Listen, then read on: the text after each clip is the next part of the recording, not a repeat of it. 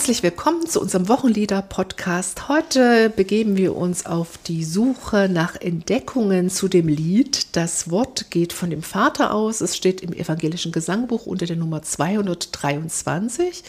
Das ist also die Abendmahlsabteilung des Gesangbuchs.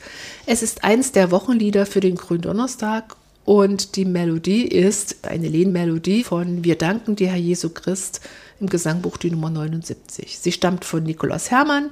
Der Text basiert auf einem Hymnus Verbum Supernum Prodiens des Thomas von Aquin. Auf Deutsch nachgedichtet hat es Otto Riedmüller. Den kennen wir als Redakteur von Sonne der Gerechtigkeit. Und wir begrüßen euch zu dieser Folge des Podcasts. Wir, das bin zum einen ich, Katrin Mette, ich bin Pfarrerin, arbeite bei der Ehrenamtsakademie in Sachsen. Martina Hagt, Arbeitsstelle Kirchenmusik in Sachsen.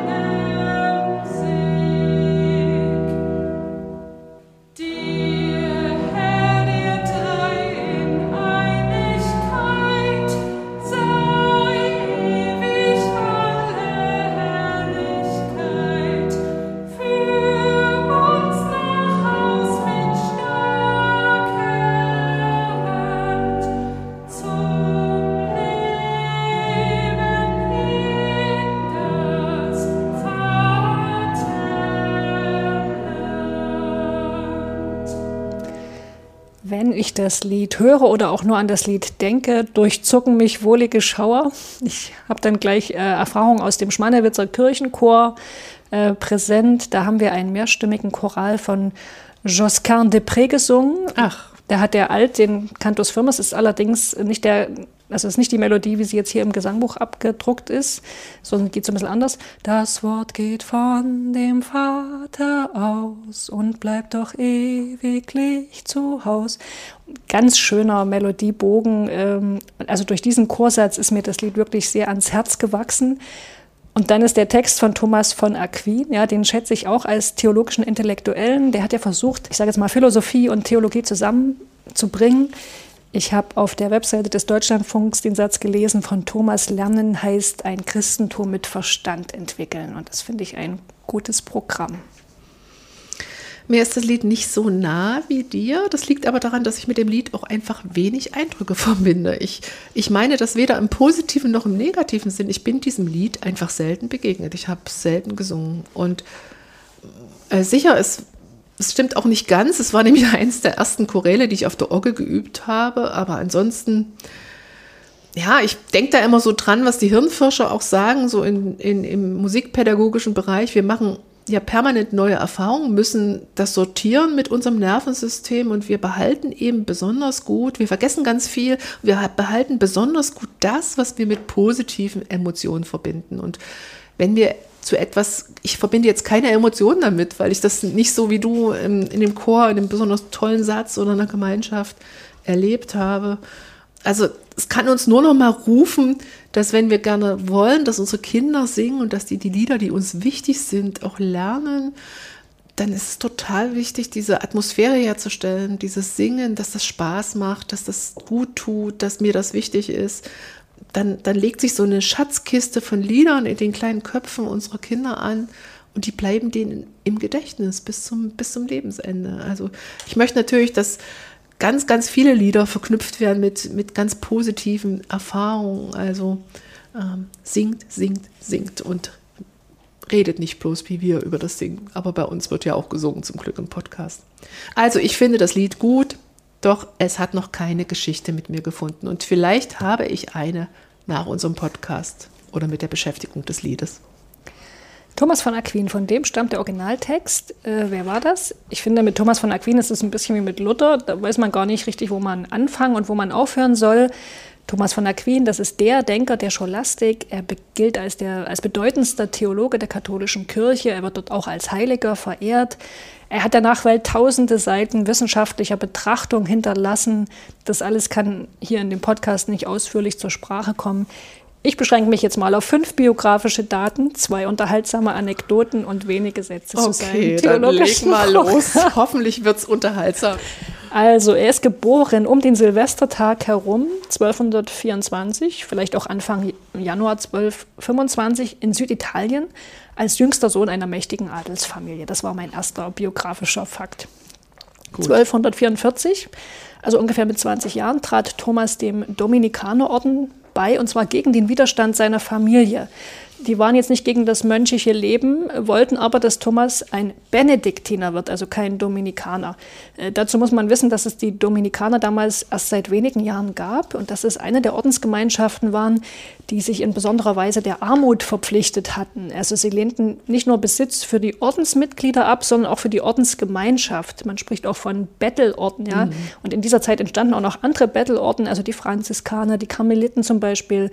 Ja, und die Familie von Thomas wollte also nicht, dass sich ihr Sohn diesem Bettelorden anschließt. Dazu auch dann gleich noch eine Anekdote, aber erst noch die drei anderen Lebensdaten. Ähm, das, die, die nächste, das, nächste, das nächste Datum hat auch was mit den Dominikanern zu tun. Die waren nämlich nicht nur in Bettelorden, sondern auch in besonderer Weise der Wissenschaft verpflichtet. Dominikaner hatten damals bedeutende Lehrstühle an Universitäten inne. Und das gilt auch für den Lehrer von Thomas. Das war nämlich ebenfalls ein Dominikaner mit Namen Albertus Magnus. Albertus der Große.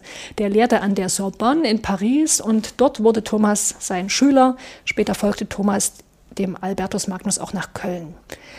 Überhaupt ist das Leben des Thomas davon geprägt, das ist mein vierter Punkt, dass er dauernd umzog. Ja, aller paar Jahre wechselte er die Stadt und die Stelle.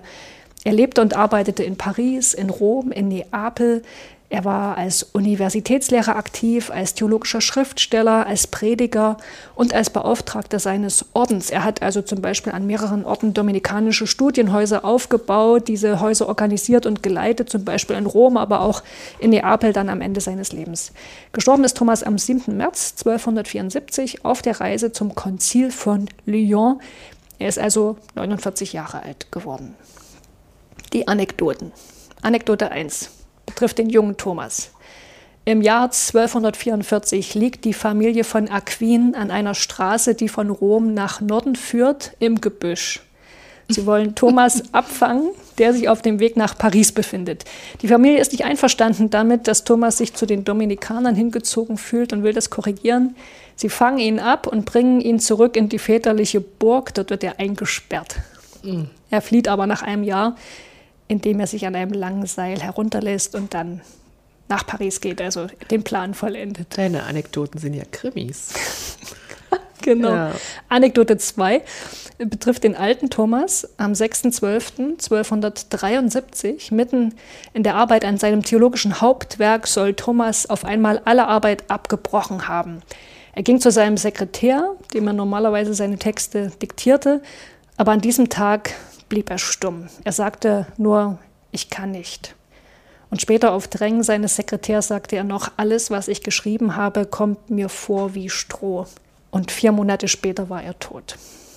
Das Programm von Thomas. Thomas hat, wie schon sein Lehrer Albertus Magnus, der antiken Philosophie und vor allem der Philosophie des Aristoteles wieder einen Platz im europäischen Denken eingeräumt. Du musst dir vorstellen, die antike Philosophie war, weil sie ja nicht christlich geprägt war, mhm. damals verpönt mhm. in der europäischen Wissenschaft. Mhm. Und Thomas hat daran gearbeitet, das zu ändern. Er hat vor allen Dingen versucht, auch die aristotelische Philosophie für die christliche Lehre fruchtbar zu machen. Und das ging zusammen mit dem Versuch, die Vernunft des Glaubens zu erweisen. Und ich finde, dass das nach wie vor ein erstrebenswertes Programm ist, natürlich mit anderen philosophischen Mitteln als die, die Thomas genutzt hat.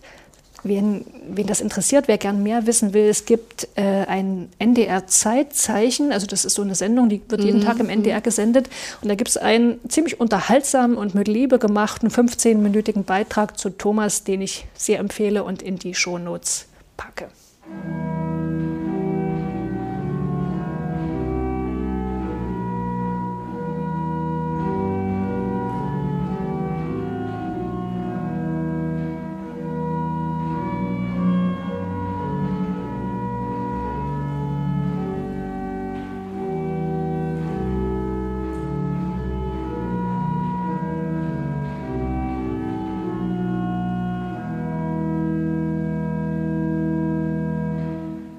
Nikolaus Hermann, unser Schöpfer der Melodie, ist bei den Quellangaben auch bei Lied Nummer 79. Wir danken dir, Jesu Christ, zu finden. Das haben wir schon gesagt. Also die Lehnmelodie verwenden wir hier. Und wir haben über Nikolaus Hermann schon geredet.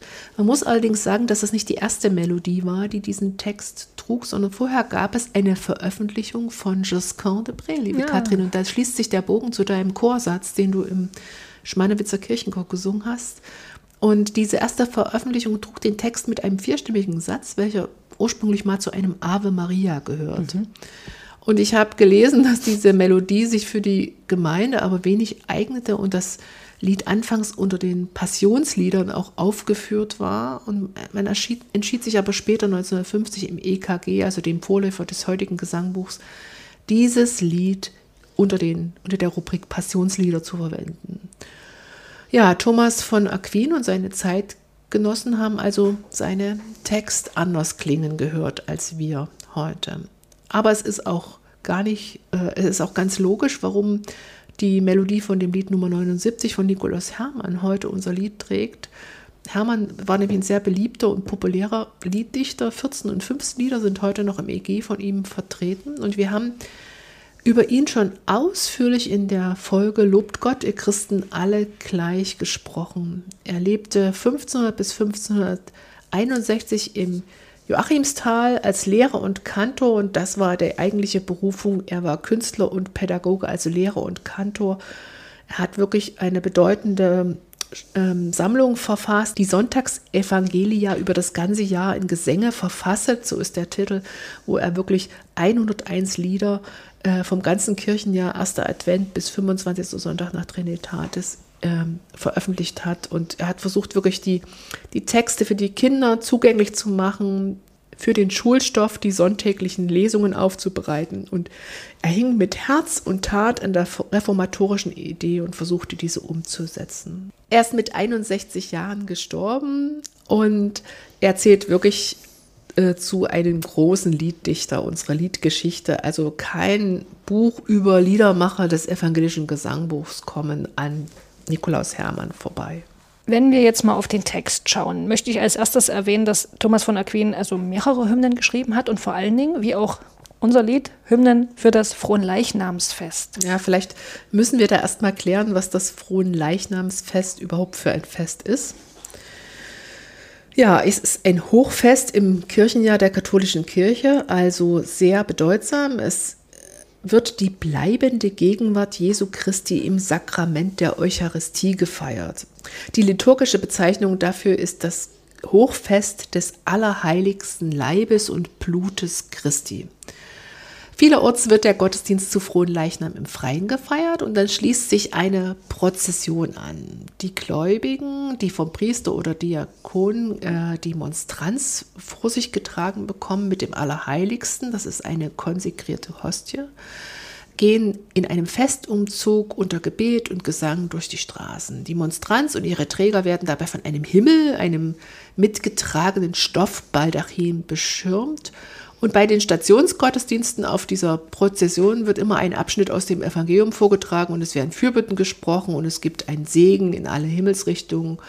Und am Schluss geht es zurück in die Pfarrkirche und dort klingt der Lobhymnus, das Tedeum und äh, ja, man, wann wird das Fest gefeiert? Es orientiert sich am, am Kalender. Es ist also der 60. Tag nach dem Ostersonntag. In mehrheitlich katholischen Bundesländern ist das ein gesetzlicher Feiertag. Äh, eingeführt wurde dieses Fest in der lateinischen Kirche 1264, also zu Lebzeiten des Thomas. Und Thomas wurde beauftragt, die Texte für die Messe und die Tagzeitenliturgie dieses Tages zu verfassen. Und da hat er eben unseren Hymnus Verbum Supernum Prodiens dafür gedichtet und zwar ganz genau für die Laudes, also das ist das Morgengebet in der Tagzeitenliturgie. Das Lied hat sechs Strophen und den lateinischen Text und eine Übersetzung des lateinischen Texts findet ihr auch bei Wikipedia, wenn euch das interessiert. Und nun ist etwas Verrücktes passiert. Ja, der evangelische Pfarrer Otto Riedmüller hat sich das Lied gegriffen und es ins Deutsche übertragen. Otto Riedmüller ist uns auch bereits im Podcast begegnet. Ich erinnere an die Folge Sonne der Gerechtigkeit, das haben wir vorhin schon gesagt. Ähm, er wurde 1889 in Stuttgart geboren, ist in einer pietistischen Familie aufgewachsen, Studium der Theologie in Tübingen, verschiedene berufliche Stationen und übernahm 1928 die Leitung des Burkhardthauses in Berlin-Dahlem, wurde auch Leiter der evangelischen, des evangelischen Reichsverbandes weiblicher Jugend. Ja, bekannt ist vielleicht Otto Riedmüller auch, weil von ihm die Idee stammt einer biblischen Jahreslosung ja, Riedmüller hat mit seiner Position zum Nationalsozialismus gerungen. Er gilt als Vertreter der bekennenden Kirche und 1935 wählte ihn die bekennende Kirche auch zum Vorsitzenden ihrer Reichsjugendkammer. Und er hat sich als einer der ersten öffentlich dagegen ausgesprochen, dass der Arier-Paragraph in der Kirche eingeführt wird. Und Martina, wie ist das zu erklären, dass Riedmüller sich gerade dieses Lied geschnappt hat? Das liegt ja erstmal überhaupt nicht nahe, finde ich.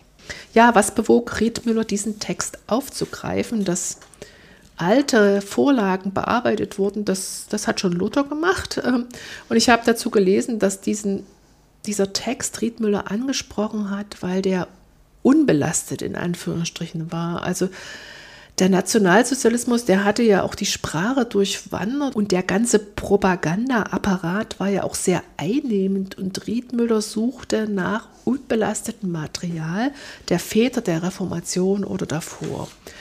Und er wird hier fündig, denn hier ist die Rede von, vom Wort Gottes und das trifft seinen theologischen Nerv. Diese Wort Gottes Theologie bzw. dialektische Theologie, das war wohl so habe ich gelesen, das müsstest du nochmal kommentieren als Theologin, ein sehr moderner theologischer Zweig seiner Zeit und der wurde für viele Theologen der bekennenden Kirche sehr wichtig. Ja, so steht es auch im Liederbuch vom Riedmüller 1935 herausgegeben. Das trägt den Titel Wehr und Waffen Liederbuch einer kämpfenden Kirche und es steht dort an erster Stelle. Riedmüller ist übrigens in seiner Nachdichtung nah am lateinischen Original geblieben, also sowohl was den Sinn angeht, aber zum Beispiel auch was die Silbenzahl anbelangt. Also wenn ich das richtig sehe, kannst du den lateinischen Text auch auf die Melodie des deutschen Liedes singen. Mhm. Schauen wir mal auf den Inhalt der Strophen. Strophe 1 finde ich ist gleich so der Hammer, ne? also theologisch sehr, sehr dicht.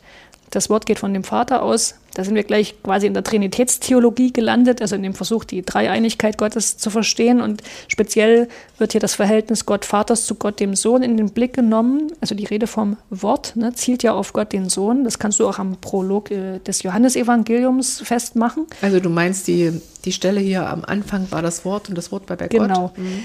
Und im Grunde steckt in den ersten Zeilen unseres Liedes quasi schon viel Nachdenken drin, wie sich Gott Vater und Gott Sohn denn nur genau zueinander verhalten. Sie sind unterschieden, ja, das Wort geht von dem Vater aus, aber sie gehören eben auch unverbrüchlich zusammen, denn es geht ja weiter im Text und bleibt doch ewiglich zu Haus.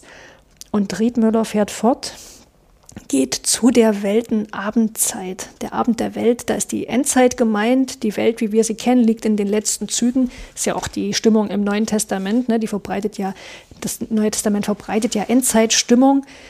Und was macht das Wort? Was macht Gott der Sohn? Was macht Jesus Christus?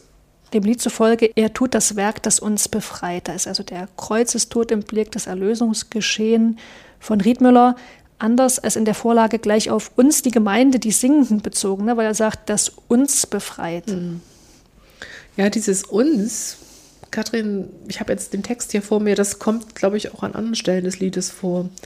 Ich lese mal ein paar Stellen. Strophe 4, der sich als Bruder zu uns stellt. Strophe 5, der du am Kreuz das Heil vollbracht, des Himmels Tür uns aufgemacht. Und Strophe 6, Dir, Herr, der drei in Einigkeit sei ewig alle Herrlichkeit, für uns nach Haus mit starker Hand zum Leben in dem Vaterland. Ja, und abgesehen von der letzten Strophe hat Riedmüller dieses uns eigenständig in den Liedtext hineingearbeitet. Ach, das steht nicht im lateinischen nee, steht, Original? Nee, da steht es nicht. In Strophe 2 und 3 geht es um den letzten Abend Jesu in Freiheit, also der Abend vor seiner Gefangennahme. Da wird der Verrat des Judas erwähnt, die Einsetzung des Abendmahls und auch die Bedeutung des Abendmahls. Ja, und da sind wir dann auch bei der Stellung des Liedes im evangelischen Kirchenjahr. Es wird eben als Gründonnerstagslied gesungen. Ne? Also Gründonnerstag ist ja auf diesen Abend und die Einsetzung des Abendmahls bezogen. Und übrigens in Strophe 3 mit einer besonderen theologischen Pointe, wie ich finde, da heißt es ja, gab zwiefach, also Christus gab zwiefach sich in Wein und Brot, sein Fleisch und Blut getrennt im Tod, macht durch des Mahles Doppelteil den ganzen Menschen satt und heil. Also es ist, ähm, es wird Brot und Wein auf Fleisch und Blut bezogen und dann heißt es etwas merkwürdig getrennt im Tod, ja. Und komplementär zu diesem Getrenntsein ist dann aber vom ganzen Menschen die Rede. Also er macht den, das ist getrennt im Tod, aber macht den ganzen Menschen äh, satt und heil. Ja, und auch diese Formulierung, ne, er wird nicht nur heil der Mensch, sondern auch satt. Das könnte man jetzt lange ausdeuten. Ähm, es erinnert eben daran, Abendmahl ist auch ein Essen, so wie wir zum Frühstück oder zum Abendbrot was essen. Das fällt nur einem kaum auf, weil die Hostien und der kleine Schluck Wein, ich sage jetzt mal in Anführungszeichen, so dürftig sind, dass uns das gar nicht bewusst ist, dass wir ja eigentlich eine Mahlzeit einnehmen. Das war bei den Mahlfeiern der ersten Christen noch ganz anders. Also jetzt mal ganz hart gesagt, im physiologischen Sinne wird heute bei der Abendmahlsfeier niemand satt. Könnte das auch anders sein? Ja, könnten unsere Abendmahlsfeiern auch anders aussehen? Natürlich ist satt in dem Lied nicht nur physiologisch gemeint, sondern metaphorisch, also satt im Sinne von zufrieden, glücklich, guter Dinge, erlöst. In Strophe 4 gibt es gleich zwei Alliterationen. Einmal Bruder und Brot. Also der sich als Bruder zu uns stellt, gibt sich als Brot zum Heil der Welt und dann bezahlt im Tod das Lösegeld, geht heim zum Thron als Siegesheld. Hier kommt Tod und Thron. Mhm. Ich habe gelesen, dass die vierte Strophe eine poetische Zusammenfassung von Jesu Leben und Sterben sei. Also Jesus wird unser Bruder, nämlich ein Mensch wie wir. Er führt ein Leben in Selbsthingabe. Er stiftet das Abendmahl, stirbt am Kreuz, ein Tod, der uns zugute kommt und wird dann wieder zum Vater erhoben. Da kannst du an die Deutung des Kreuzes als Erhöhung Christi denken, so macht das ja das Johannesevangelium, oder auch an die Himmelfahrt des Auferstandenen und da schließt sich dann auch wieder der Kreis, den Strophe 1 eröffnet hat. Ne? Das Wort geht vom Vater aus und kehrt dann wieder zum Vater zurück. Mhm. Strophe 5 und 6 setzen sich ein bisschen ab von den ersten vier Strophen. Sie sind eben Gebete. Der du am Kreuz das Heil vollbracht, des Himmels Tür uns aufgemacht. Gib deiner Schar im Kampf und Krieg Mut, Kraft und Hilf aus deinem Sieg. Bei dieser Strophe, das geht dir vielleicht auch so stört, wie so ein bisschen die Kampf- und Kriegsmetaphorik, mhm. die Riedmüller da eingetragen hat. Ne? Also auch Thomas redet schon vom Krieg, aber Riedmüller verstärkt das nochmal. Und Strophe 6 ist dann ein Lobpreis der Dreifaltigkeit und die Bitte, äh, ins Vaterland geführt zu werden. Da ist natürlich ein anderes Vaterland gemeint als das irdische Vaterland, von dem ja auch so in der NS-Zeit viel die Rede war. Ich würde mir eigentlich fast wünschen, dass sich nochmal jemand anders an die Übertragung des Hymnus setzt, so, also, also ein Zeitgenosse. Und würde mich mal interessieren, ob sich das noch jetzt auch in die Vorstellung unserer Zeit stärker ähm, übersetzen lässt. Also vielleicht dann eben ohne diese Kampf- und Kriegsmetaphorik. Das fände ich sehr schön, gerade weil mir das Lied so am Herzen liegt.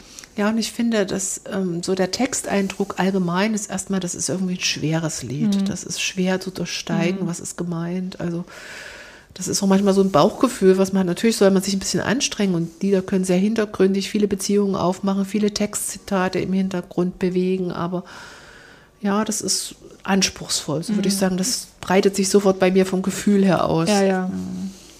Also die Melodie, die ist eigentlich ganz, ganz schlicht und gleichmäßig. Da gibt es immer diese Halben am Anfang von jeder Zeile. Das Wort geht von dem Vater aus und bleibet, geht und das. Mhm. Ganz symmetrisch.